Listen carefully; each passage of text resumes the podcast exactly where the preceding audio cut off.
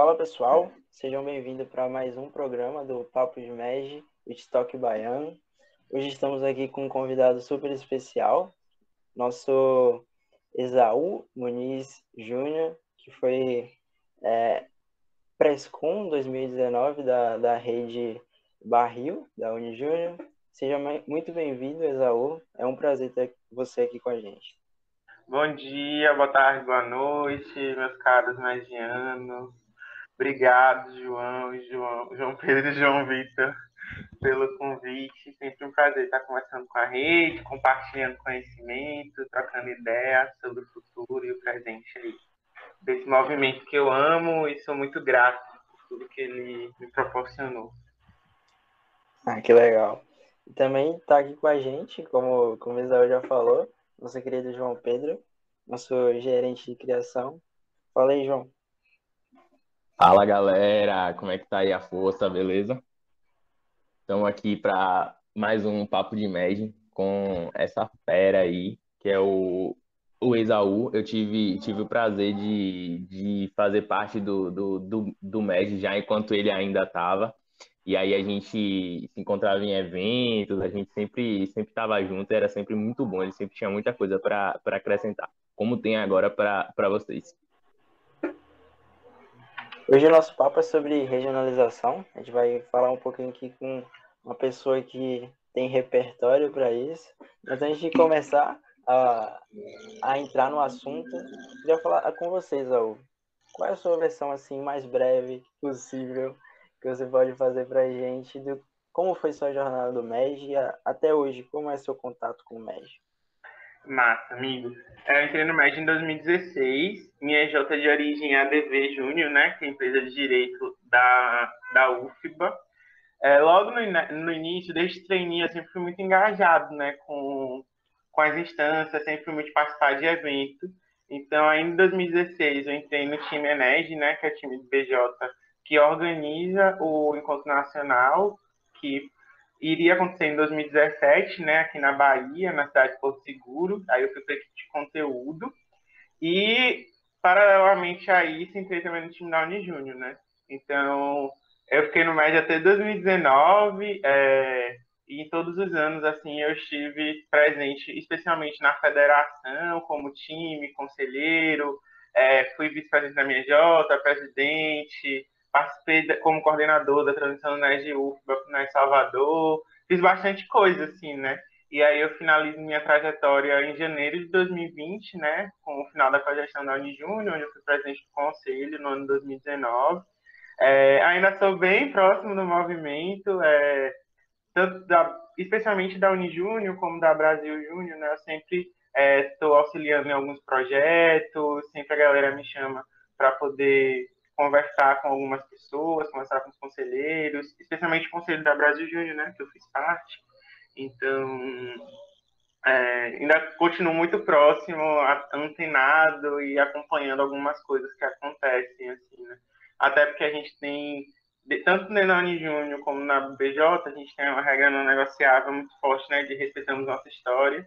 Então, sempre que precisa de alguma consulta em relação a algo que foi construído em 2016, né, de cluster, empresarial, disseminação do novo pé em rede, 2016 não, 2019, é, disseminação do novo pé em rede, foi o primeiro ano do pé em rede, a galera ainda acaba procurando quem viveu aquele ano para poder trocar ideia, saber os aprendizados, então, vira e mexe, a gente está aí fazendo alguma coisa ainda.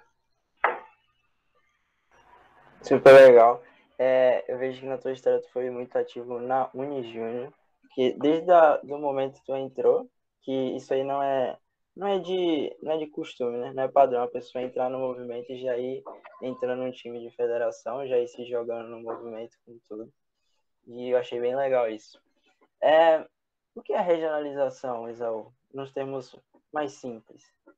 Amigo, regionalização é você fazer o sistema funcionar, né? O sistema MEG quando a gente fala sistema MEG, é, todas as instâncias e organizações que compõem esse sistema, né? Então a gente olha para Brasil Júnior, para federações, núcleo, empresas juniores e empresários juniores. Então aí a gente tem os indivíduos, né, que são os empresários juniores dentro de suas empresas, mas aí a gente tem as organizações, né? tanto empresas juniores, como núcleos, como federações e BJ. E aí a gente precisa pensar, velho, cada um cada uma dessas entidades, dessas organizações, dessas pessoas, elas têm papéis. E, o, e a regionalização ela vem para organizar esses papéis, para fazer como se fosse uma música, uma melodia. Então, coloca cada pessoa em um lugar, fazendo com que ela trabalhe em determinado foco, sem haver sobreposição, mas todas pelo mesmo objetivo, né? Que lá na ponta formar por meio da venda empresarial entendedores comprometidos e capazes de transformar o Brasil. Então, em resumo, a regionalização é uma forma de organização do movimento Empresa Júnior. Então, fazer as empresas, núcleos de federação, em especial, né, funcionarem de forma organizada e colaborativa. Assim. Então, é isso. Perfeito. Acho que deu para resumir muito e deu para entender em termos simples o que seria regionalização.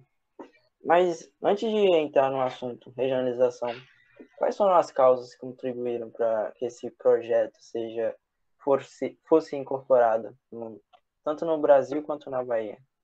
Massa, amigo, perfeito isso. É... Para a gente falar de regionalização, a gente tem que voltar um pouquinho atrás, sabe? Então, se a gente for pensar, o primeiro núcleo do Brasil, ele tem mais de 20 anos. Foi lá em São Paulo, assim. Mas vamos focar aqui na Bahia, né? Que acho que é o que a gente consegue desdobrar melhor. A gente tem o primeiro núcleo na Bahia que surge em 2003, que é o de UFBA, é, depois a gente tem o segundo, que é o NED UESC, que é formado, que é formado em 2010. Todos esses dois núcleos, ele veio com a intenção de aproximar a rede dentro da universidade. Então, pense aí, as EJs estavam na mesma universidade, mas elas não conseguiam interagir, e a gente falou assim, ah, vamos formar uma instância para que a gente consiga interagir, e aí formam os núcleos. Já, e nesse período aí, 2003, criação da, na GIUF, 2010, na GUESC, até 2015, a Unijúnior não dialogava com esses núcleos, né? Eram, é, a Unijúnior continuava trabalhando lá enquanto federação, dando suporte, expandindo, e os núcleos continuavam fazendo as atividades deles, assim, né? Não se complementavam. Quando chega em 2016, a Unijúnior, ela tem uma estratégia de interiorização. Então a gente a gente olhava para as empresas juniores, a gente percebia que estava concentrado em Salvador e falava, velho, a gente precisa ir para o interior, porque está em todo o estado. Se a gente não está em toda a Bahia, consequentemente a gente não, não vai estar em todo o Brasil e o nosso propósito enquanto MED não vai ser cumprido. E começa a se fomentar é, empresas juniores no interior e a própria federação fala, velho, a gente precisa ter núcleos que incentivem essas regiões. E aí vem Feira de Santana, Recôncavo e Vale. E aí, diferentemente do processo de NED UESC e NED UFBA, essa, esses três outros núcleos eles foram criados para fomentar o ecossistema de, de empresas juniores dentro daquelas regiões. E aí eles são fomentados em 2016 e fundados em 2017. E nesse processo de, de criação, não se, não se entendia direito, véio, qual é o papel do núcleo, qual é o papel da federação. O núcleo é um braço da federação, a gente ouvia muito isso, assim, né? Não, a gente está aqui para dar suporte à federação. Só que é uma organização independente, que tem CNPJ próprio, finance, planejamento financeiro próprio, metas próprias, um conselho né, que gere a governança próprio. Então, como é que é um braço da federação se é uma outra organização? Porque se fosse braço da federação, seria time, e não outra organização, sacou? E aí, é, nesse processo, né, paralelamente a isso, em 2016 surge um novo PN Rede, né, o PN Rede, PN Rede 2016-2018. Que o intuito desse PN Rede era fazer o movimento Empresa Júnior crescer em termos de número. Então, para você ter uma ideia de como a gente cresceu, em 2015 a gente finaliza o ano com 300 empresas juniores no Brasil. Em 2018, com o final desse pé em rede, a gente finaliza com mais de 800 empresas juniores, mais de 900, se não me engano. Assim. Então, a gente cresce, praticamente triplica o número de empresas. Faturamento, a gente sai de, se eu não me engano, 15 milhões para ir para 40, para ir para 30 milhões. Foi, foi absurdo, assim. E aí, nesse período, tanto que o lema desse pé em rede era mais melhores projetos, assim, né? Foi quando as empresas juniores começaram a compreender que o nosso finalístico, o nosso objetivo final era a realização de projetos. Só que nesse pé em rede também, ele traz um objetivo para as instâncias, que é o trabalho em sistema MED. E aí esse pé em rede, ele fala para Brasil Júnior, para as federações e para os núcleos o seguinte: vocês precisam trabalhar juntos vocês precisam ter projetos em conjunto, onde cada instância vai ter um papel. Então, um exemplo, projeto CLJ, que para empresas juniores é aquele processo de regulamentação que tem todo início do ano. A Brasil Júnior lança o edital, as federações recolhem os documentos, né? Tá ali acompanhando de forma macro. Os núcleos, eles auditam esses documentos Hoje, com a regionalização, em caso de federação, os núcleos também aprovam ou reprovam. As empresas juniores mandam os documentos e a Brasil Júnior e Federação e Núcleo certificam como sendo uma empresa júnior. Então, perceba que é um projeto gigantesco, onde todos os agentes têm papéis, e esses papéis muitas vezes mudam ao, ao longo dos anos, então em alguns momentos a federação vai auditar, o núcleo vai estar acompanhando dia a dia, dando suporte, tirando dúvida, é, enfim, mas todas essas instâncias estão trabalhando juntas. E muitas vezes o empresário júnior que está lá na ponta não tem essa dimensão, não percebe que tanta gente está trabalhando em um único projeto. Assim. Então o PE em Rede ele fala isso, né? E aí eu dei um exemplo de um projeto, né? Mas tem vários projetos. Projeto de expansão da rede para a gente federar EJ, projeto de desenvolvimento para a gente poder acelerar e dar suporte. Enfim, existem N projetos que as instâncias precisam trabalhar juntas, assim, né? E aí elas tinham que conversar para dizer, vai, qual é o projeto que a gente vai trabalhar junto. E aí, quando a gente olhava para a Bahia, a gente via que a gente tinha núcleos com maturidades muito diferentes então a gente tinha o NED UFBA barra né, que tinha transicionado para NES Salvador, que tinha mais de 10 anos assim, né, de, de vida, né? A gente tinha os outros núcleos que eram mais novinhos, tinha núcleo com 3 EJs filiadas, núcleo com 18. E a gente falou assim, vai, como é que a gente consegue dar maturidade para os núcleos? Porque a federação já não conseguia dar suporte. Pensei, a federação com mais de 50 EJs a gente não conseguia estar com 50 EJs dando suporte, ainda expandindo, trabalhando com o conselho, cuidando dos núcleos, era muita coisa. E ao mesmo tempo a gente percebia que os núcleos precisavam ter mais protagonismo. Que a galera precisava olhar para os núcleos e falar, velho, eu sou de tal núcleo, eu me orgulho de estar com esse núcleo. E os núcleos em si olharem e falarem, velho, nós somos a Bahia. Nós construímos isso aqui. E para a gente a resposta era muito nítida. A gente fala, a gente, a gente precisa de um processo, a gente precisa de um projeto que pense o futuro da Bahia, não é o futuro da Unijúnior, não é o futuro do NES Salvador, não é o futuro do NES Vale, é o futuro da Bahia. Como é que o movimento Empresa Júnior na Bahia vai estar daqui a 10 anos? Era isso que a gente pensava. Assim. E a gente fala, velho, a gente quer um movimento organizado, a gente quer um movimento forte, a gente quer um movimento que forme bons líderes, a gente quer empresas juniores mais maduras, que façam muito em todo o estado, a gente quer descentralizar a rede, a gente não quer uma concentração muito forte em Salvador, a gente quer que esteja de fato em toda a Bahia, porque uma Bahia empreendedora não é uma Salvador empreendedora. Então, se só Salvador tem EJ fazendo muito, o restante da Bahia precisa fazer também, porque a Bahia não é uma cidade só, então a gente, a gente precisa fazer isso, levar isso para outras cidades. Tem muita cidade que tem IES, que é Instituição de Ensino Superior, mas não tem empresa júnior, a gente precisa fomentar lá. Tem muito lugar que tem empresa júnior, mas que nem sabe que é empresa júnior, assim, né? Porque não está federada, não está afiliada. Pô, como é que a gente aproxima essa galera? E aí a gente vai olhar para outros estados. Gente falou assim, velho, quem é que tem núcleo no Brasil? Ah, tem a FEGENG em Minas Gerais, tem a FEGESP em São Paulo, FEGEPA no Paraná, FEGES no Rio Grande do Sul. São as federações que têm núcleo, né? São as que a gente chama G1. E é os gru o grupo de federações que tem núcleo. A gente falou assim, velho, como é que essa galera está trabalhando nesses estados? E aí a gente viu que a FEGESP tinha regionalizado, começado um processo lá em 2016. A FEGENG estava nesse processo que tinha iniciado em 2018 barra 2019.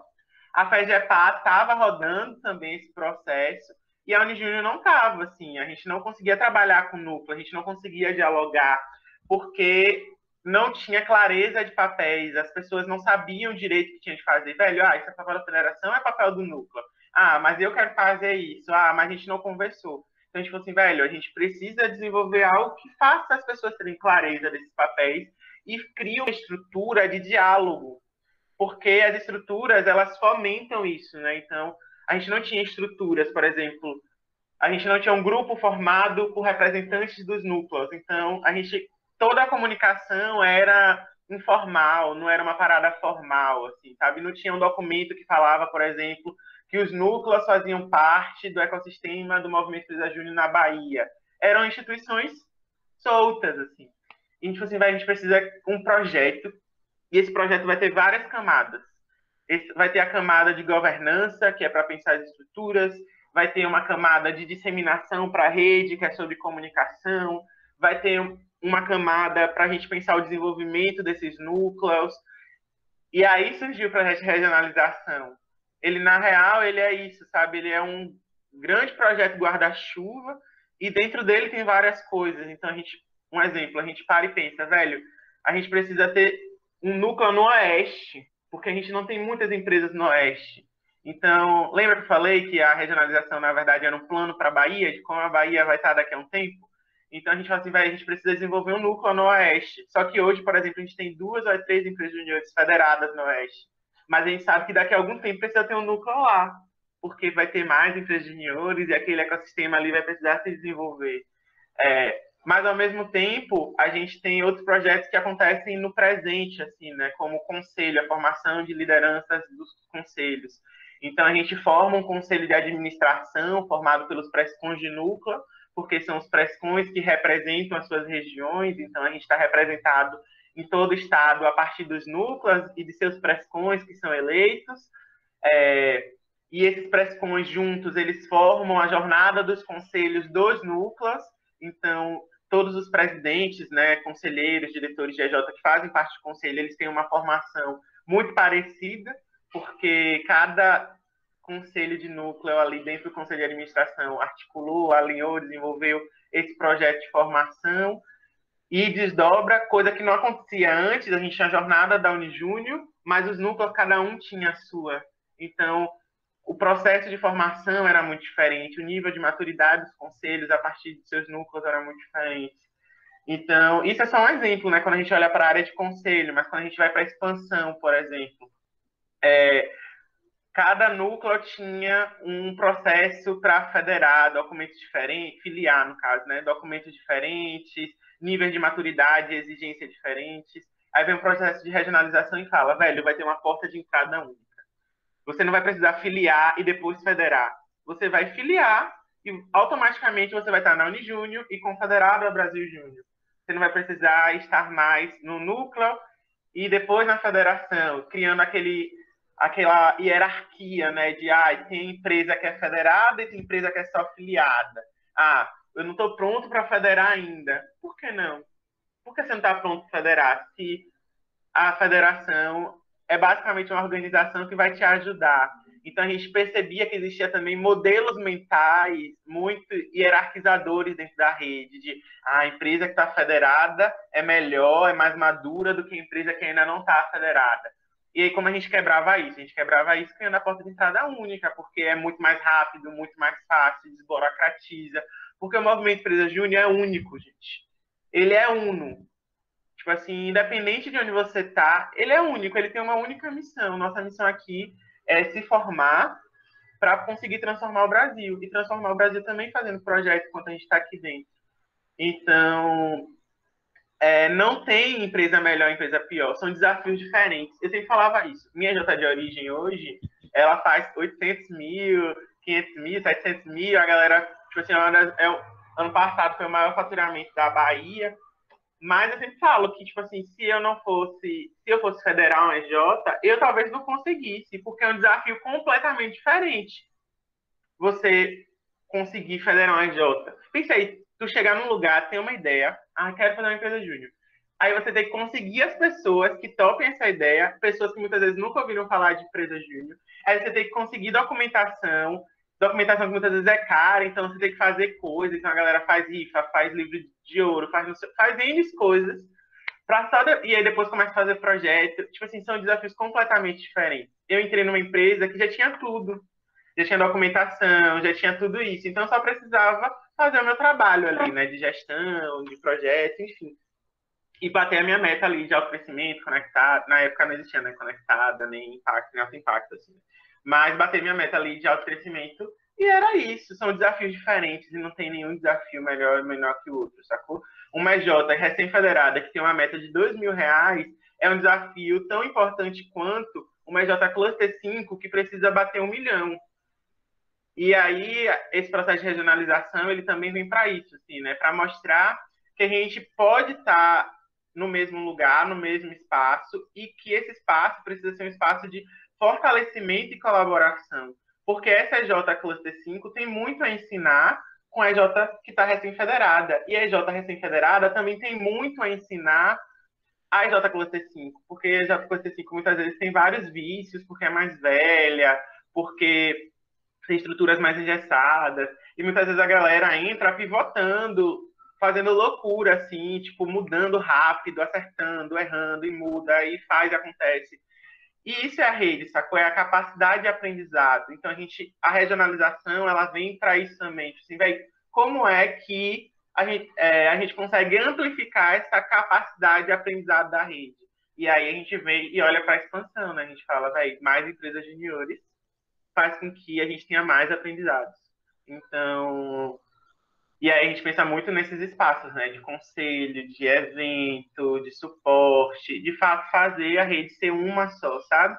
E ter cada vez menos essas divisões de ah, eu sou federado, não sou filiado. Não, é todo mundo Movimento Empresa Júnior na Bahia, e aí você vai ter seus núcleos a partir de suas regiões, enfim. Mas é isso, amigo.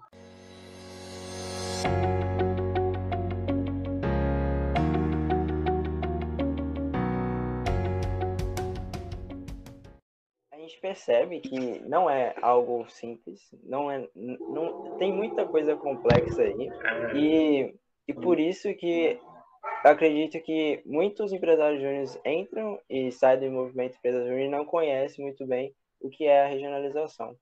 Então, a gente percebe que é um, é um, um projeto onde quer integrar todas as, as instâncias do, do movimento, onde quer trazer mais é, clareza nos processos e nos papéis. E uma coisa que me chamou a atenção foi no finalzinho da sua fala, que você falou que todos os desafios são importantes. Sandrinho, é, semana passada a gente gravou com ele, ele trouxe um dado bem interessante.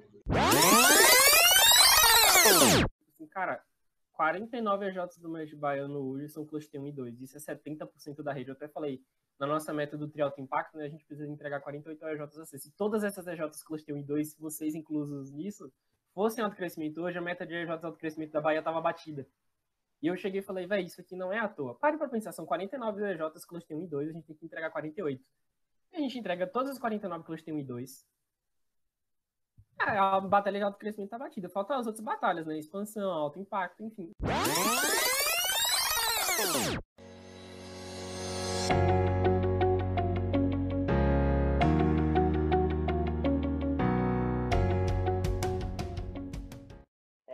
Você falou que tinha uma visão para esse projeto de regionalização na Bahia. Qual, era, qual foi essa visão de 10 anos que você falou? Ah, sim, massa. É, é um modelo figurado, assim, não é tipo assim, uma visão no sentido de uma frase. Mas era tipo, qual era o sonho da Bahia, assim, sabe, amigo? Em 2019, que foi quando a gente fez e aprovou esse projeto, a gente começa um ano muito difícil. A gente nunca tinha sido alto impacto, a Bahia era vista lá fora como um estado grande que não entrega resultado, como um estado que não formava bons líderes, um estado com muitos conflitos internos, é, as, os núcleos não eram instâncias valorizadas, a gente ouvia da própria rede, tipo assim, ah, acaba com o núcleo, é, tira, faz uma assembleia para desassociar e acaba. É, a gente muitas vezes tinha muito a gente como federação não compreendia o potencial dos núcleos, é, tinha muita dificuldade de trabalhar em conjunto. E aí as poucas iniciativas que tinham a gente também tinha muitos conflitos, porque eram níveis de maturidade muito diferentes. Então, como é que a gente conseguia trabalhar com essas instituições que tinham gestão própria, ritos próprios. Então, às vezes a gente queria algo mais calmo, os núcleos eram muito rápidos, às vezes era o inverso também, a gente precisava de mais agilidade e os núcleos iam em outro time. Não tem culpa, não tem culpa. Tipo assim, não é são simplesmente organizações diferentes e tudo bem, assim, a gente vai aprendendo a lidar com isso. Mas acho que o fator principal, assim, é que a gente ouvia muito mal da Bahia, amigo, tipo assim, muito mal, tu não tem ideia. Tipo assim, quando a gente bateu alto impacto no final do ano, tinha gente que ligava para Brasil Júnior para falar, não acredito. Tipo assim, é sério isso, a Unijúnior foi alto impacto, a Bahia foi alto impacto, porque as pessoas não acreditavam. E a gente era muito conformado, muito inconformado. Nossa, a gente tinha tanta raiva. Só de lembrar, assim, eu chego a sentir, assim, o que eu senti em 2019. A gente tinha reunião da Unijúnior e a gente falou assim, vai, isso vai mudar. A Bahia vai ser reconhecida como uma das melhores federações, com os melhores núcleos, com bons líderes que são formados pelas empresas juniores, é, porque não dá mais. A gente não é um estado grande que não entrega resultado. A história do Brasil foi construída por baianos, por nordestinos. Não tem uma capital nesse país que não tenha sangue de baiano, que não tenha sangue de nordestino. O Brasil só foi independente quando a Bahia foi independente no 2 de julho o que se ouve de história, as margens do Rio Ipiranga, independência ou morte, foi uma falácia, é uma mentira. Porque a independência, de fato, ela surge em Cachoeira. Por isso que eu é em Cachoeira, assim, um dos motivos. Porque a gente tinha isso muito forte. Nossa, eu me arrepio aqui falando isso. Porque a gente tinha isso muito forte de. A gente precisa trazer a história do nosso povo e mostrar para o empresário júnior baiano que a gente é um povo de guerra, um povo de vitória e que a gente contribui com o Brasil. E a gente contribui desde o início. E se a gente quer construir um Brasil empreendedor, a gente precisa ter uma Bahia empreendedora. Porque se a Bahia não for empreendedora, o Brasil vai estar incompleto. E o nosso propósito enquanto MEG não vai existir. Então a gente tinha isso muito forte, assim a gente fala assim, velho, daqui a 10 anos, a Bahia precisa ser um referencial de liderança. A Bahia precisa ter empresas juniores fortes, que façam mais melhores projetos, que sejam referência de faturamento. A gente precisa ter EJ no interior fazendo um milhão de reais, porque quem faz muito não é só quem está na capital, quem faz no interior também pode fazer muito. A gente precisa estar em todo estado, a gente precisa estar no sertão, a gente precisa estar mais para o sul, a gente precisa estar tá na Chapada, a gente precisa estar tá em todo canto. A gente precisa olhar para o mapa da Bahia e ver empresas júnior em todo lugar. E a gente fala, vai, como é que a gente consegue fazer isso? Porque a gente é só uma instância. E fala assim, vai, porque a gente não vai fazer isso sozinho. Porque a empresa, o movimento empresa júnior não é sozinho. E aí a gente falou assim, vai, é isso, a gente precisa trabalhar com núcleos. Foi quando a gente starta, de tipo assim, não tem futuro sem núcleo. Só que aí vem, de fato, é um processo complexo, porque em algumas redes os núcleos não eram valorizados, em outras era. E aí como é que a gente consegue fazer isso acontecer no estado todo, sabe? É... E aí por isso que vem essa complexidade, né? Do fazer acontecer, do alinhar a expectativa, porque isso era a gente ali, né, os diretores da Unigênio da época. E aí a gente vai falar, vai, mas esse é o nosso sonho. É o sonho da rede? Porque é isso, né? A gente está como facilitador da rede. A gente não era, tipo assim, a gente sonha e povo vai fazer. Não, tem que ser um sonho da rede. A rede quer isso? E aí a gente foi conversar com a rede. E a gente fez várias, várias consultas. Com conselho de núcleo, typeform para as EJs, conselho de federação. Nossa, a gente fez, só com os conselhos, a gente fez mais de sete consultas. Assim. Ao todo, foram mais de 500 pessoas que a gente ouviu. E a gente falou assim, depois que a gente pegou isso tudo, a gente falou, é, é o sonho da rede, assim, né? De fato, não é só a gente que está inconformado, não é só a gente que quer fazer as coisas acontecerem, a rede quer. Só que a rede também não sabia como. Então a gente falou assim, é, então nosso processo, nossa responsabilidade é facilitar esse processo de descoberta. Então vamos descobrir junto como é que faz isso. E aí esse processo de descobrir junto, a gente foi falar com a federação, conversar com o pós-júnior, construir com o núcleo, e aí fazia momentos né, de open space, de brainstorming, a gente pegava muito dado para analisar, né, dados de onde tinha IES, de onde tinha empresa, onde tinha iniciativa, para fazer projeção. E aí a gente foi descobrindo junto, né, junto com os núcleos, junto com os conselhos. Foi de fato um processo que demorou. A gente abriu esse projeto, a, a gente apresentou esse projeto para os núcleos em abril. Para os conselhos, para o conselho a gente apresentou em março para o conselho da Uni junho.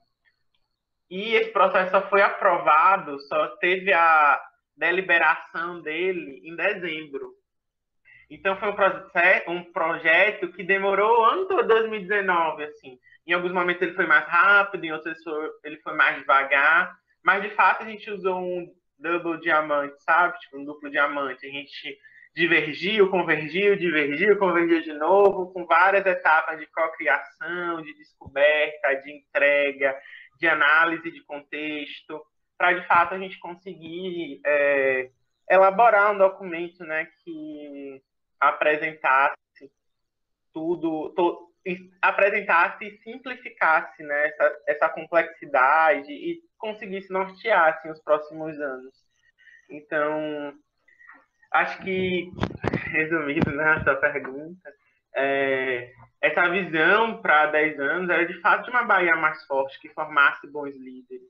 E que fosse uma rede inconformada com a sua realidade, sabe? Uma rede que ficasse puto quando a gente ouvisse falar mal do nosso estado, sabe?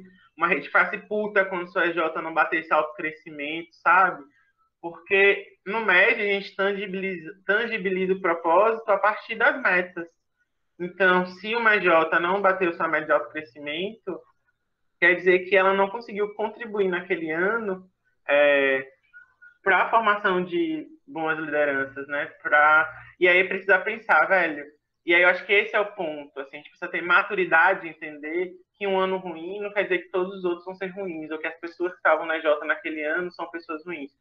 A maturidade consiste em compreender o que a gente aprende com isso que a gente não conseguiu bater. Foi problemas de liderança, foi o mercado que a gente não conseguiu analisar, faltou engajamento, o que, é que a gente pode fazer diferente? E aí consiste nisso, a maturidade. E não se aquietar, por isso que vem o inconformismo. Você não pode pensar, ah, ano passado não bati, ou eu nunca bati, ou eu, pô, é meu primeiro ano, tudo bem se não for dessa vez. Tipo, não, tem que ser inconformado, tá? Botar fogo no parquinho e fazer a coisa acontecer porque de fato o MED é desafiador, né? Se não for para ser desafiador, a gente não consegue formar bons líderes. A gente, a gente forma líderes através de desafios. Assim. E se não for desafiador, não é um movimento Empresa Júnior. É outra coisa, mas não é um movimento Empresa Júnior. Então, de fato, era isso assim que consistia, sabe? O nosso sonho grande não tinha tipo, assim, uma visão. Em 2029 seremos XJs, não, não tinha nada disso. Era tipo assim, vai, como é que a gente como é que a gente quer que a Bahia seja lembrada? Como é que a gente quer que as pessoas olhem para a Bahia, sacou? A gente quer que a nossa DJ chegue no Ened e todo mundo queira fazer bench, porque são as melhores DJs do país, assim. Então, é, é, foi mais abstrato. Eu acho por ser mais abstrato, trouxe mais esse sentimento aí que você falou de inconformismo. Eu me arrepiei em boa parte da sua fala e e senti o que eu não estava no movimento Brasil em 2019, mas eu senti isso aí que você falou e, e, e coisas que eu não sabia, você me falou agora e fiquei muito feliz da gente estar onde a gente está hoje, vindo da onde a gente estava alguns anos atrás. É, como tudo, como que deu esse processo? Como é que aconteceu esse processo de estar tá montando esse projeto de regionalização? Massa, amigo. É, ele foi bem simples na real, assim, porque quando a gente já começou no processo eleitoral para a gestão de 2019, a gente já conversava com muita gente. Assim. E aí, quando a gente chega na cogestão da Unijúnior, a gente acaba conversando com muitos co-juniores, ex-diretores, e se tinha uma expectativa muito grande que a gente conseguisse trabalhar em sistema MED no mesmo nível de que federações mais avançadas, como a FAGESP, FAGENG estavam. Então, o que eles tinham feito em três anos, a gente precisava fazer dentro de um ano. Assim. E aí, basicamente, os meus janeiro, fevereiro e março foi planejando o projeto, então como é que isso iria acontecer, como eu ia desdobrar isso para a rede, é, quem estaria nesse projeto também, é, e depois é, foi apresentando o conselho e trabalhando, apresentando os núcleos e trabalhando de forma colaborativa com eles. E aí que vem um grande ponto, assim, que o, o processo de planejamento, né, que foi basicamente fevereiro, março, é, foi muito curto. E ainda bem que foi curto, porque ao longo do processo a gente teve várias mudanças. Então, no início, tinha representantes do conselho e um representante de cada núcleo. Depois a gente percebeu que não estava dando certo e a gente precisava ir para os conselhos. Então, a gente começou a fazer muita coleta com os conselhos e analisar os dados. E aí depois a gente começou a trabalhar com articuladores. Então, era todas as expansões, federações e núcleos, todos os desenvolvimentos. Aí depois a gente percebeu que precisava voltar de novo, assim, precisava dar uma centrada nos dados. Então, foi mudando muito. No final deu certo, assim, mas como a gente tinha pensado lá em fevereiro, março, mudou completamente para dezembro, assim. Então, o processo de construção, ele é muito, muito diferente, assim, do, do como foi planejado. Mas, em termos de quando startou, a gente já sabia disso, assim, né? Desde o processo de cogestão, a gente já sabia que precisava fazer alguma coisa. A gente não sabia bem se era regionalização a resposta. A gente não sabia qual era a resposta. A gente sabia que precisava trabalhar com núcleo. Era isso. Ponto. Precisamos trabalhar de forma integrada com núcleo. A resposta para isso veio no processo. O processo disse que era regionalização. A consulta às empresas, a consulta aos conselheiros disse que era regionalização. É, não foi, tipo, ah, precisamos regionalizar, não. Tipo assim, a regionalização surge é, já tanto que os mapas saem já lá para setembro, outubro, já bem no final do processo. Então, antes foi muito construção, muito diálogo, muita conversa, assim, para entender qual era a resposta. Perfeito, perfeito. E a gente vê que, como, como já é comum, né? O plano, normalmente, ele não vai ser concretizado como a gente pensa. Ele vai ser desdobrado ao longo do processo. E 2020? Que 2019 foi o jeito como foi montado, foi a construção, foi as coletas e fez o projeto. Mas 2020, quando foi para a rua, como foi na prática? Massa, amigo. É, foi muito interessante, né? Foi muito bom. Acho que 2020 foi um ano que, apesar de tudo, a gente conseguiu avançar muito em estrutura então, a gente, por exemplo, tem um conselho de administração formado pelos pressões de núcleo, que a gente conseguiu levar muitos assuntos, compreender, compreender muito melhor a rede. Isso foi muito positivamente. Só que, por exemplo, esse processo levanta tensões, né? Que é aquela velha dor de crescimento. Então, a gente percebeu também que as EJs que estavam na Assembleia Geral sentiam falta de uma jornada traçada pela Unijúri. Então já é um, já foi uma atenção que a gente precisava é, cuidar, olhar e, enfim, pensar, né? Pô, qual é a resposta para isso? intensificar a formação dos núcleos ou a federação pensar uma jornada para os conselheiros da Assembleia Geral. É, quando a gente olha para desenvolvimento, a gente percebe que a formação do NED Alumiar, ela trouxe muitos benefícios para a rede, foi o melhor núcleo em termos de desenvolvimento, é, desenvolvimento das ações mesmo, no ano de 2020, com muitas empresas juniores responderam com resultado. Quando a gente olha para resultado histórico dessa região, são os nossos piores resultados históricos. E a gente percebe que o núcleo teve um papel muito importante nessa mudança é, de resultados, de modelos mentais, de formação. Só que, ao mesmo tempo, já surgiu uma nova tensão, que é a formação de liderança. Um núcleo que não teve muitos candidatos para para sucessão. Então, já é uma nova tensão.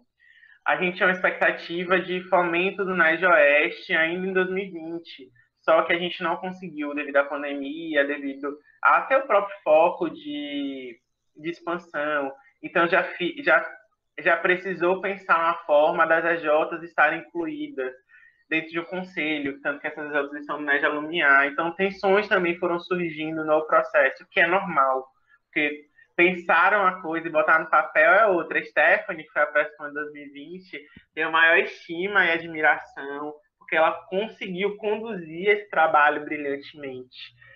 A gente teve muitos avanços, a porta de entrada única, a gente conseguiu fazer em 2020, então a gente acabou com o processo de é, vários editais de federação, digamos assim, né? Então a J era, ficou mais rápido, mais fluido. É, a gente conseguiu aumentar é, o engajamento dentro dos núcleos, então a rede já olhava e já pensava, velho, tipo, é meu núcleo, eu preciso dar meu sangue aqui, isso foi muito bom. Por outro lado, a gente sentiu que a rede precisava ainda se entender enquanto Bahia. Então, ao mesmo tempo que a gente conseguiu fortalecer muito as regiões, esse sentimento de as regiões formam a Bahia não foi bem trabalhado, assim, a gente precisa, foi, a gente precisava intensificar, então, é, foram surgindo tensões que vão ficando de aprendizado, né? E aí compete agora 2021 e corrigindo. O mais bacana, amigo, é que a gente forma um grupo, né, que a gente chama Comitê Externo de Avaliação, que é um grupo que são as pessoas que tocaram esses processos ao longo do ano. Assim. Então, ano passado, o comitê era eu e André, que André era diretor de expansão, foi ele que desenhou os mapas, fez projeção, e eu tocava, a gente tocou o projeto junto, assim. É, esse ano é eu, André e Stephanie, que conduziu o processo.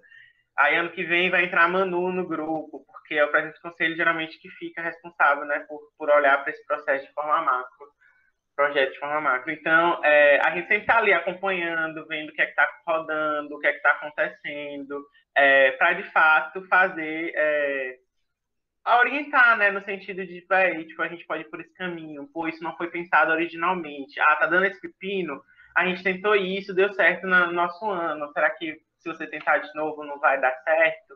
Ou então, tipo assim, vai, a gente tentou, errou, errou, errou, você vai precisar pensar uma nova forma, assim, sabe?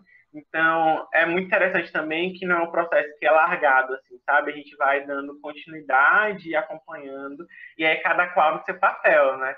Enquanto quem está lá no ano que tem que executar, e nosso papel enquanto comitê é de orientação, é de aconselhar, de levar os aprendizados, trazer algumas referências do mercado, porque todo mundo hoje está trabalhando, assim, então é muito mais nesse sentido de consulta do que de execução, digamos assim. Mas 2020, considerando pandemia, considerando que foi um ano que não teve viagem, então para você fomentar uma empresa júnior em uma IES, que tá sem aula, tá VAD, nossa, é muito, muito complicado. Então a gente conseguiu avançar muito em regionalização. Assim. Acho que tem desafios grandes, assim, a gente precisa fortalecer o conselho de administração da Unijúnior, formado pelos PESCON de núcleo.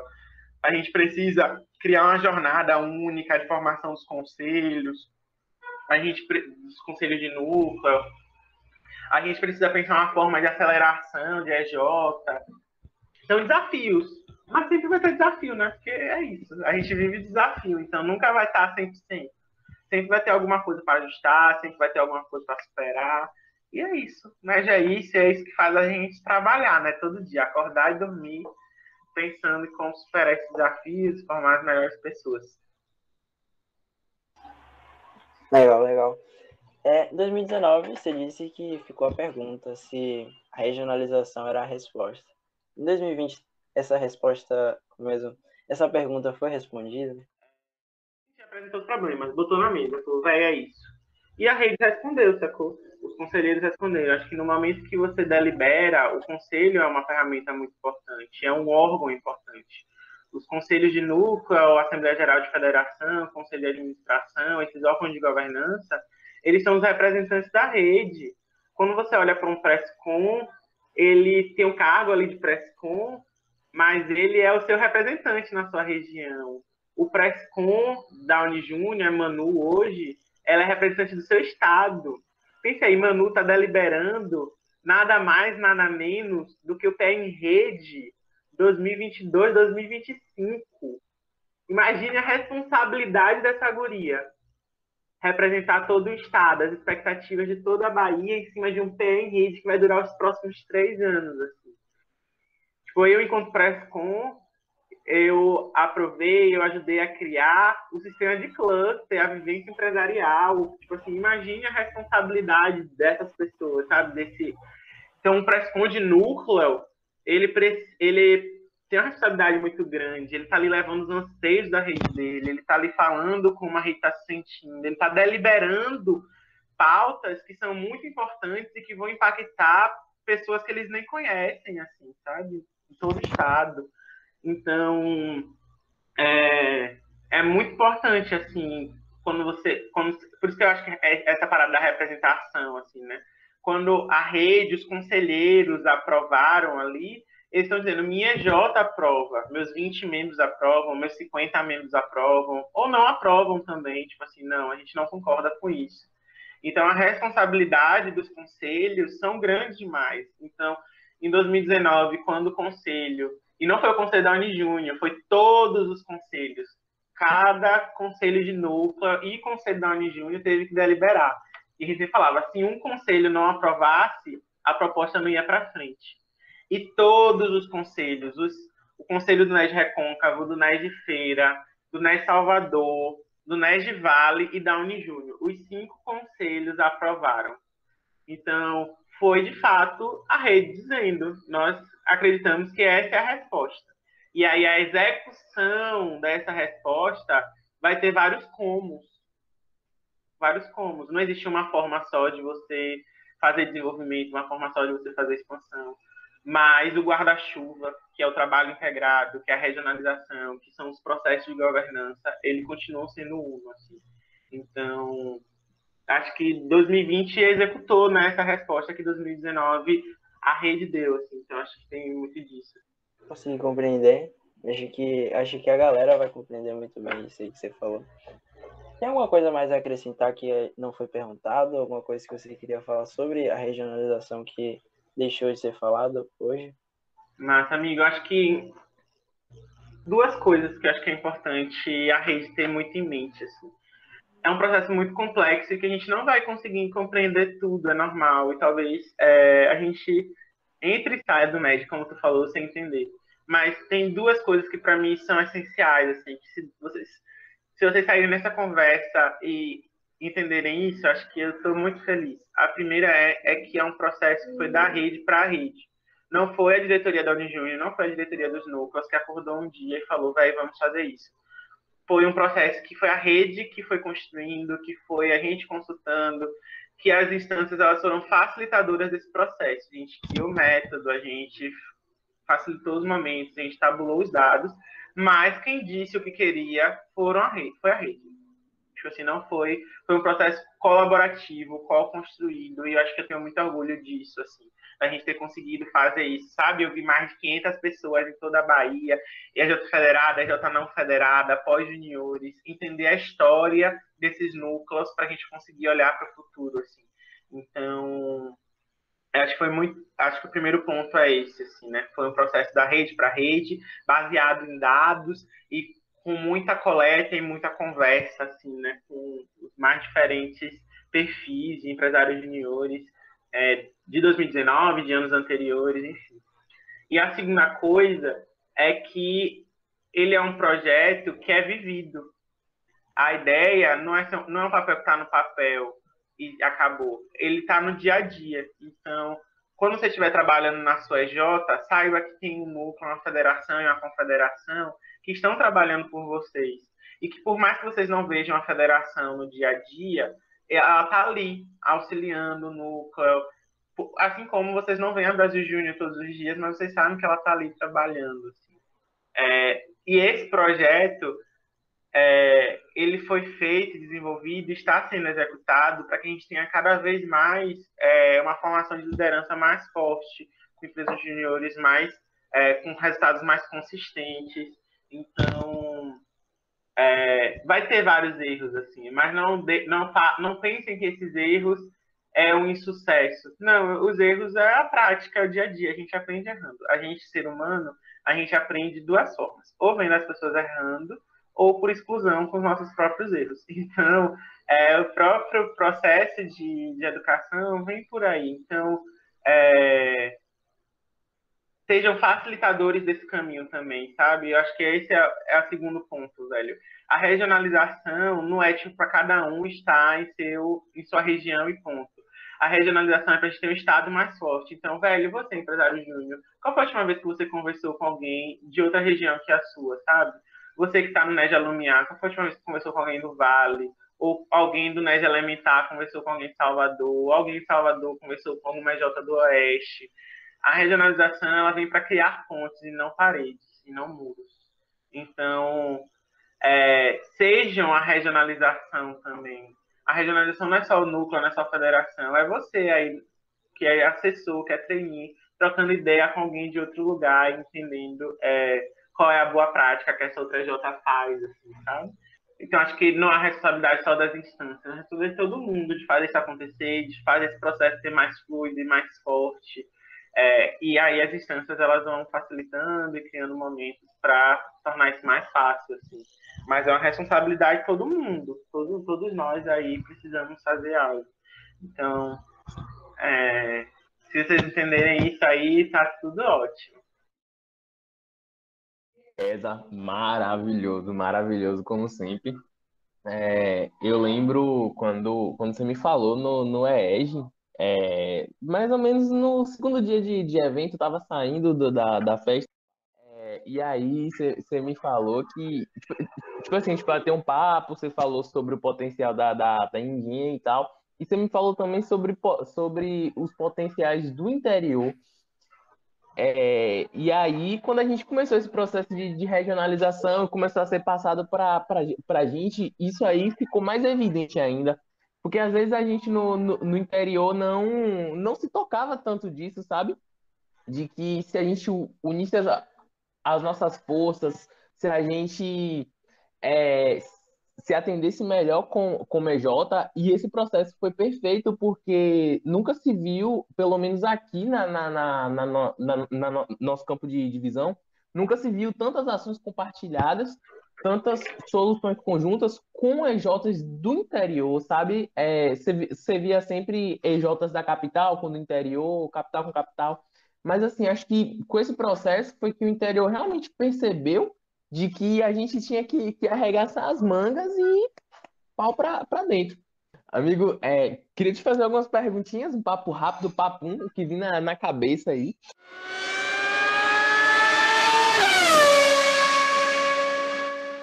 Para você, o que é ser líder? Amigo, acho que liderança é você ter um propósito claro de algo que você consegue fazer e conseguir influenciar pessoas a alcançarem esse objetivo, sacou? É o velho unir um grupo capaz de alcançar resultados orientados por um propósito. Tipo, é, é isso, velho. Você tem um sonho e você convence pessoas a seguirem esse sonho, assim. É, não tem outra coisa. Show de bola, me arrepiei tudo. Exato algo que as pessoas acham está errado sobre você?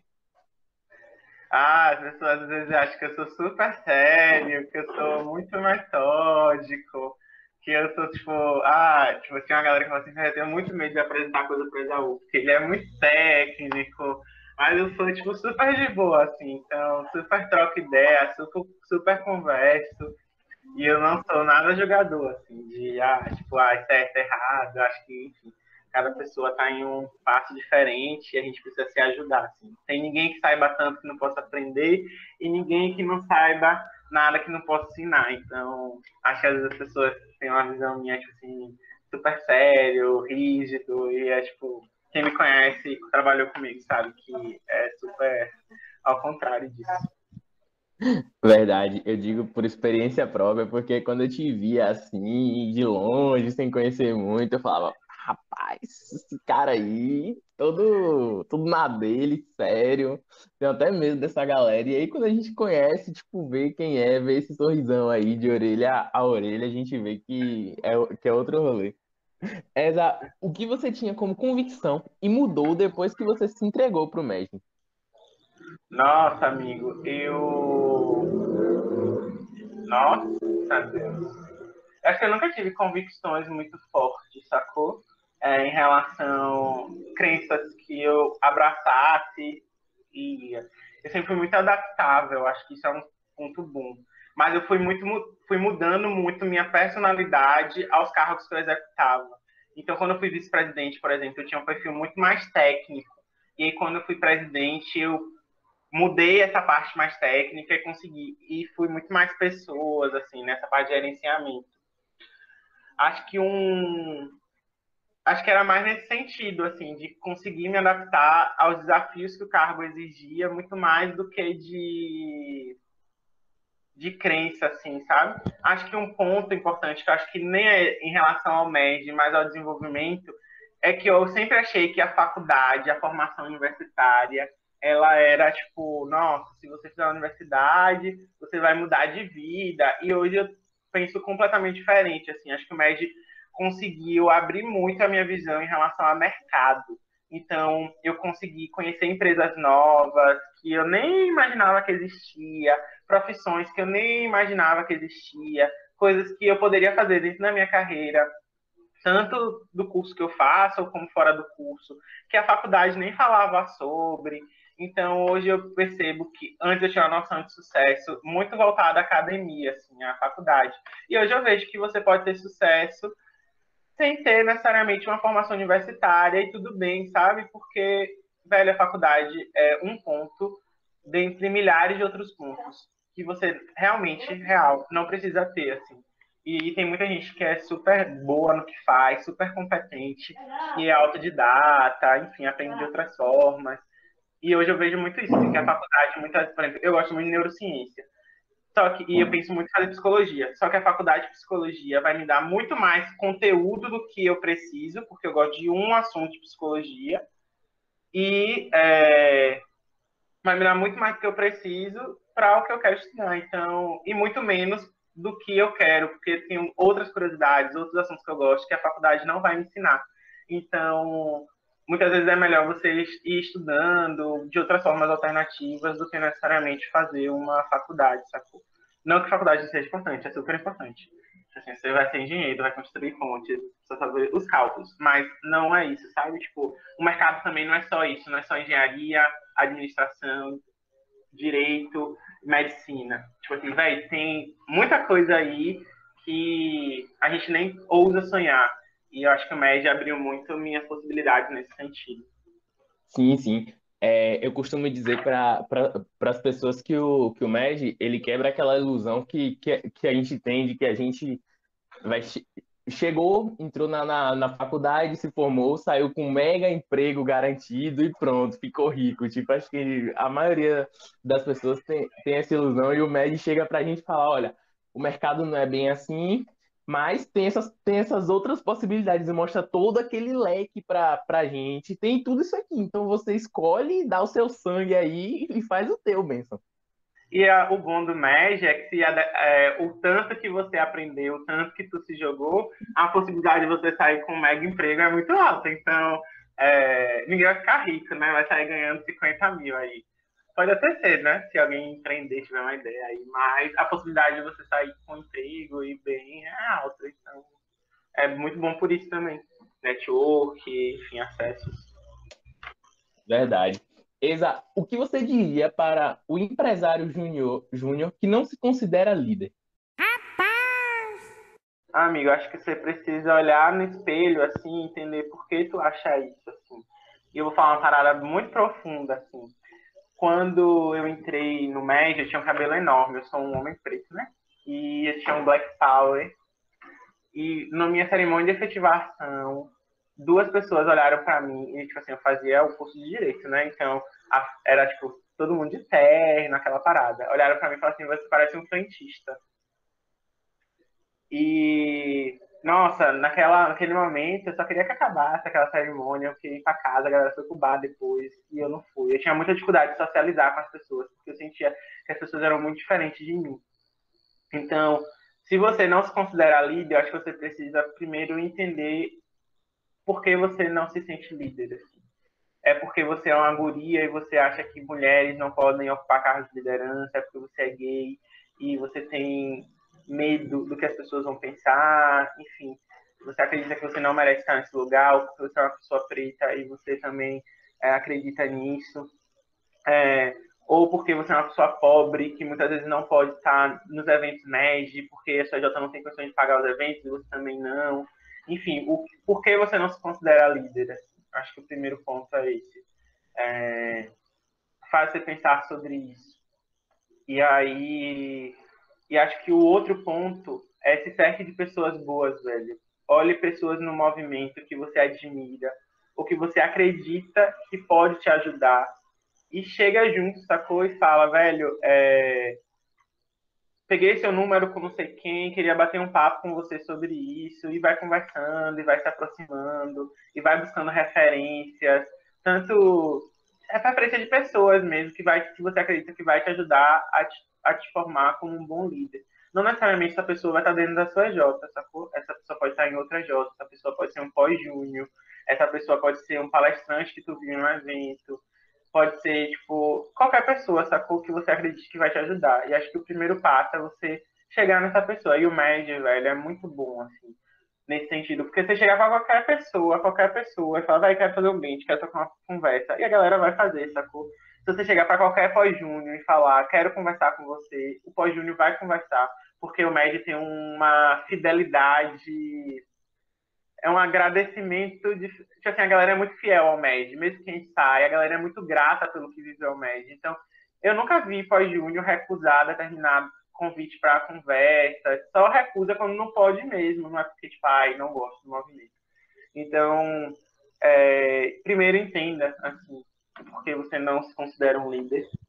E depois é, procure se cercar de pessoas boas. Porque eu já passei por isso, sacou? Eu já me olhei e falei, ah, eu não mereço estar aqui. Tipo assim, eu nunca vou ser é, um líder da minha Jota, sacou?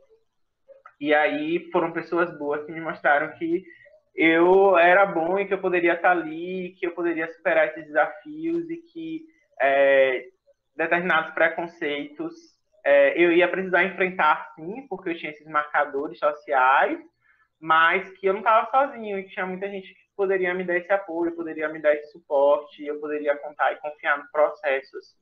E foi assim que eu fui crescendo e indo, enfim. Não é fácil, não é um processo fácil. Mas, mas no final, tu percebe o quanto tu consegue avançar enquanto indivíduo e também quando você se torna uma ponte para outras pessoas, sacou? Então, quando eu conseguia assumir cargos de liderança, eu conseguia facilitar o acesso, a permanência, a escuta, o acolhimento de pessoas que eram iguais a mim. E pessoas que, iguais, que eram iguais a mim, olhavam e falavam assim, véi, Ciesa, que é um guri preto, gay, do interior, que não vem de família rica, pode estar lá, eu também posso, sacou? E isso é muito bacana, assim, você olhar para trás e ver, poxa, o lugar que eu entrei é muito diferente do que está hoje, assim é, não é confortável. Tipo assim, não tô dizendo, ah, precisa passar por isso. Não. O, o, ideal seria que dentro do MED não existisse essas situações. E para isso a gente tem um comitê de ética, né? Para lidar com esses casos, educar, enfim, é, julgar, denunciar. Mas, infelizmente, existe, assim, a gente precisa conseguir superar. Então, amigo, acho que é isso, assim. É, falei bastante para um bate-bola, mas acho que era importante é, compartilhar essa experiência com vocês.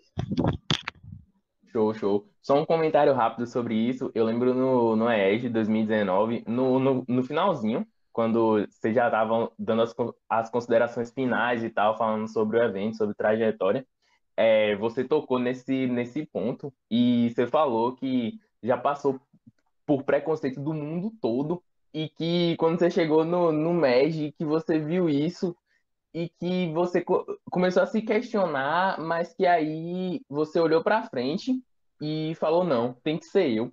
e aí você assumiu cargos e você conseguiu se desenvolver. E, tipo assim, é, deu para ver que isso foi um, um abrir de portas gigantesco. Porque, como você, como você falou, quando a gente se coloca em, em lugares assim, a gente inspira outras pessoas, a gente traz a galera conosco. Então, isso é muito importante. Essa, se você pudesse compartilhar o seu superpoder, sua habilidade, que foi essencial na sua jornada no MED, com cada empresário júnior, qual seria ele? Pelos poderes de Grayskull. Comunicação e empatia, não tenho dúvida. É, sempre tive muito, tive muita capacidade de me comunicar com as pessoas e compreender as necessidades delas.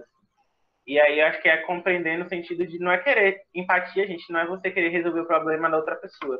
Não é você ver tipo a pessoa tipo mal e você querer resolver o problema dela. Empatia é você compreender por que ela está se sentindo daquela forma e você compartilhar daquele momento. Assim.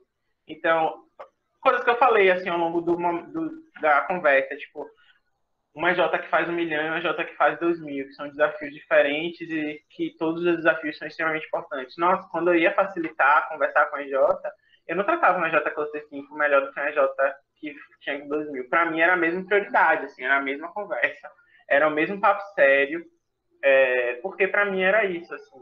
Quando o conselheiro estava com problema com diretoria executiva, vinha conversar comigo, era escuta e comunicação, assim, né? Tipo, a empatia e comunicação com a rede, né? Tipo, facilitar o momento, o trabalho da gente em instância é muito facilitação, né? Então, é, tinha que ter um poder de persuasão e de convencimento, não convencimento, mas de facilitação mesmo. As pessoas precisavam entender o que, é que a gente estava falando, assim. E acho que isso foi muito importante para mim, tanto da EJ como, como na, na Unijúnior, assim. É, foi muito importante para conseguir, né? Superar os obstáculos, desafios, e avançar em algumas coisas. Show, show.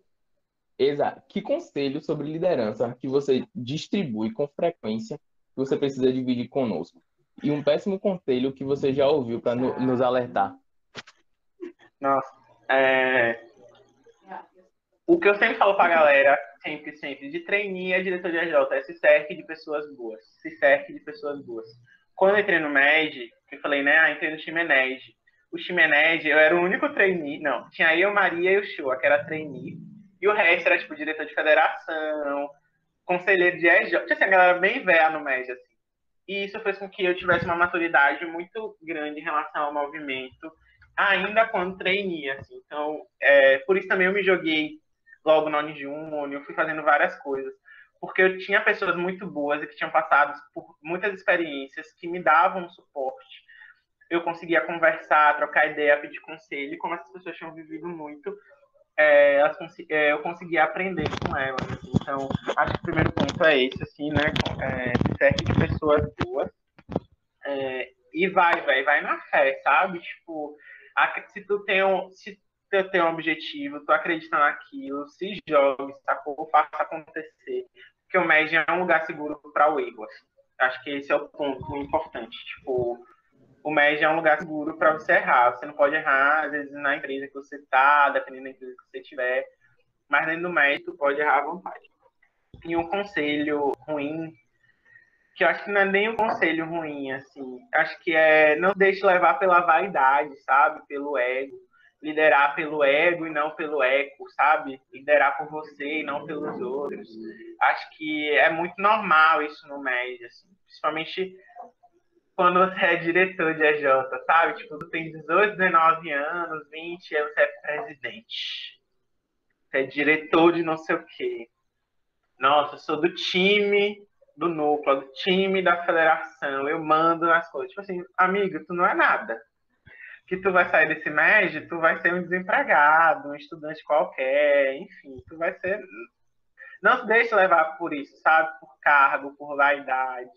É não faça você acreditar que só porque você é uma J que faz 20 mil, você é melhor do que a J que a meta é mil reais. Não faça, não, não acredite porque sua EJ é uma J que consegue criar boas relações com, com a rede, de fazer ação compartilhada, de fazer benchmark, que você é melhor do que aquela EJ que é mais isolada.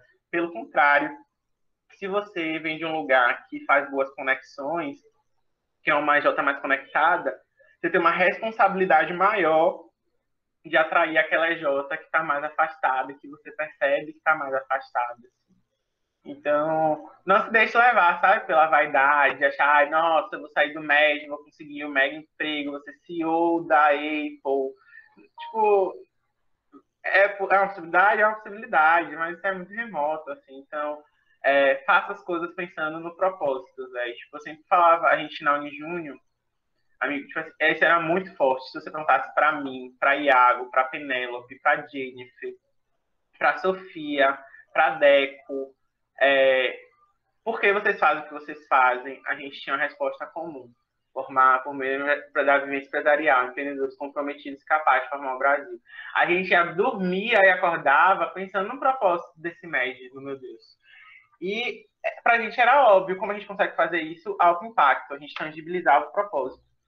Mas a gente era movido por isso, sabe? Não era tipo assim, ah, sou diretor da federação, eu mando. É isso, a gente sabia que quem menos mandava era a gente, que a gente estava ali para facilitar o processo, que a gente era. É, nosso conhecimento estava à disposição da rede. A gente sabia que a gente tinha um conhecimento grande, que a gente estudava muito, a gente tinha muitas referências, mas sabia que tudo isso estava à disposição da rede. E não era tipo a gente, a rede se molda a gente. Não, é a rede que vai dizer para onde ela quer ir.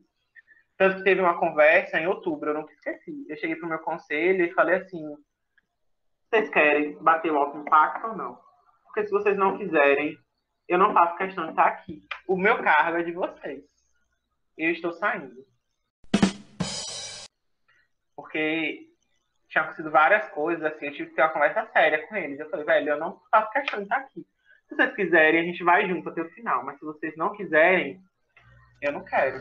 Eu não faço questão de ser pressão. Não faço questão desse título. Eu não faço questão de cargo.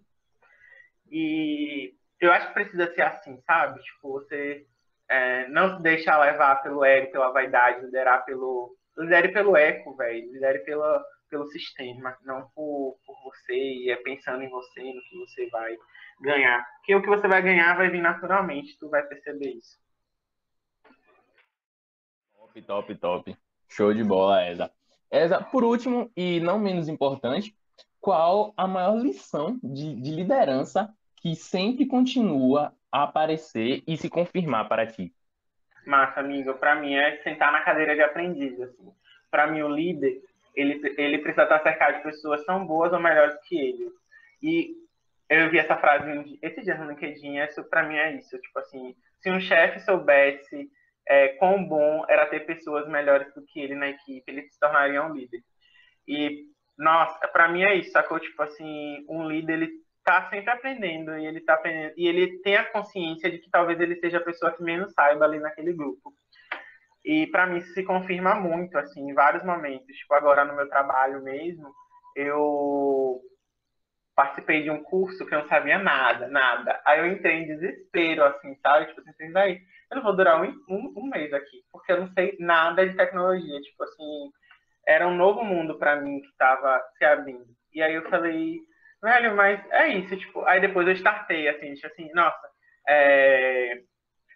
se eu sou, se eu tô aqui é porque a galera confia nas minhas competências para o meu trabalho. E que bom que eu sou a pessoa que menos sabe aqui, porque tem muito que aprender. E aí eu fui conversar com a Pio do meu produto, e ela falou assim, velho, tipo, não se preocupe, sabe? Tipo, o que você vai fazer você sabe fazer, tipo, e o que você. E que bom que você sabe o que você não sabe. Porque aí você já sabe onde tu tem que aprender.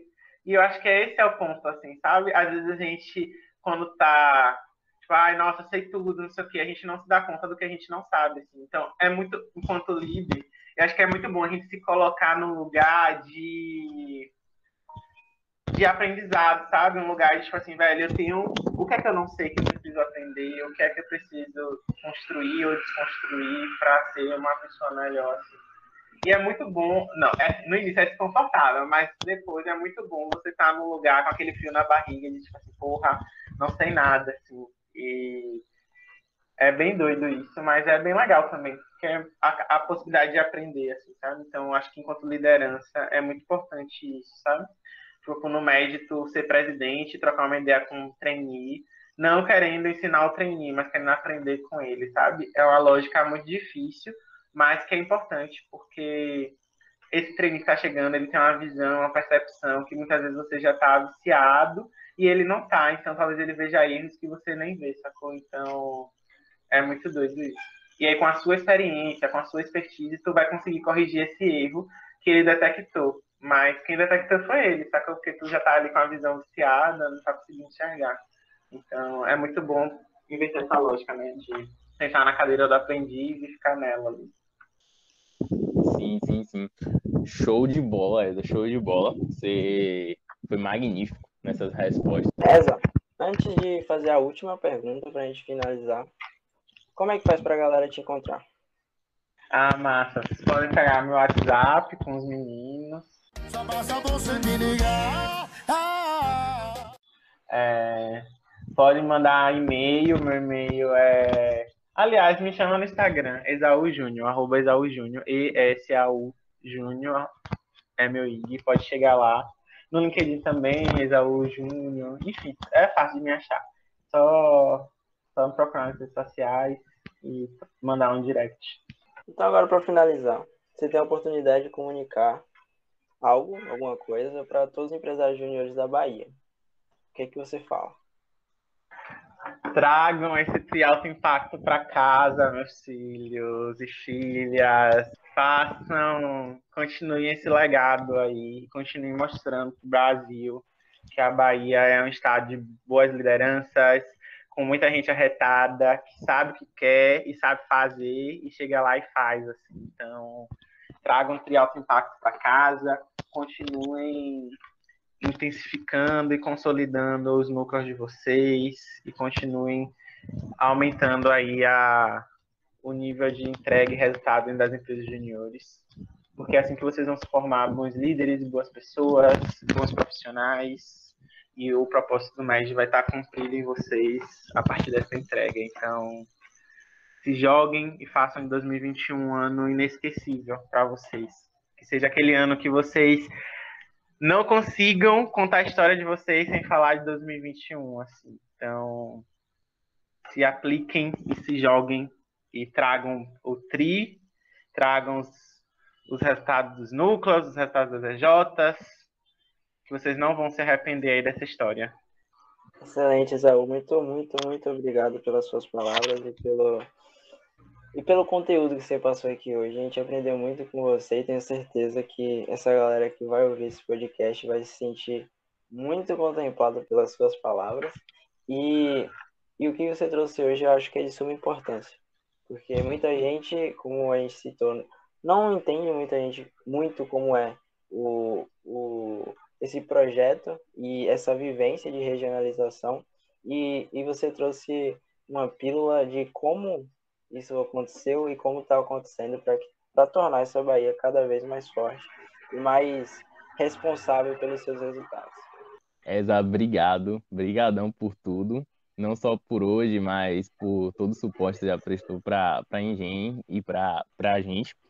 No que precisar da, da gente, a gente está aqui. Só gritar que a gente apa aparece aí, pega o buzu e vai. E é isso. Oi, gente, eu que agradeço o convite, eu estou mega à disposição para o que vocês precisarem, real, assim, eu sou muito grato ao médico por tudo que ele me deu, então eu fico até sem graça de negar os convites, mas foi um prazer, eu adoro falar sobre o Movimento Empresa Júnior, para mim é um propósito que é muito vivo, assim, eu sempre falo que a gente está, inclusive eu trabalho num lugar de educação, eu trabalho com educação hoje, muito por conta do Movimento Empresa Júnior, então, eu acredito muito no propósito do MED, sei o quanto ele faz na vida das pessoas. Então, estou super à. Um cheiro para vocês. E a gente vai se falando. Para você, empresário júnior, que gostou desse programa e acha que ele agregou valor para ti, compartilha com sua EJ esse episódio nos dê seu feedback lá pelo Instagram, arroba tem um link aqui embaixo na descrição, e nos siga para acompanhar os próximos episódios. Até o próximo programa, pessoal.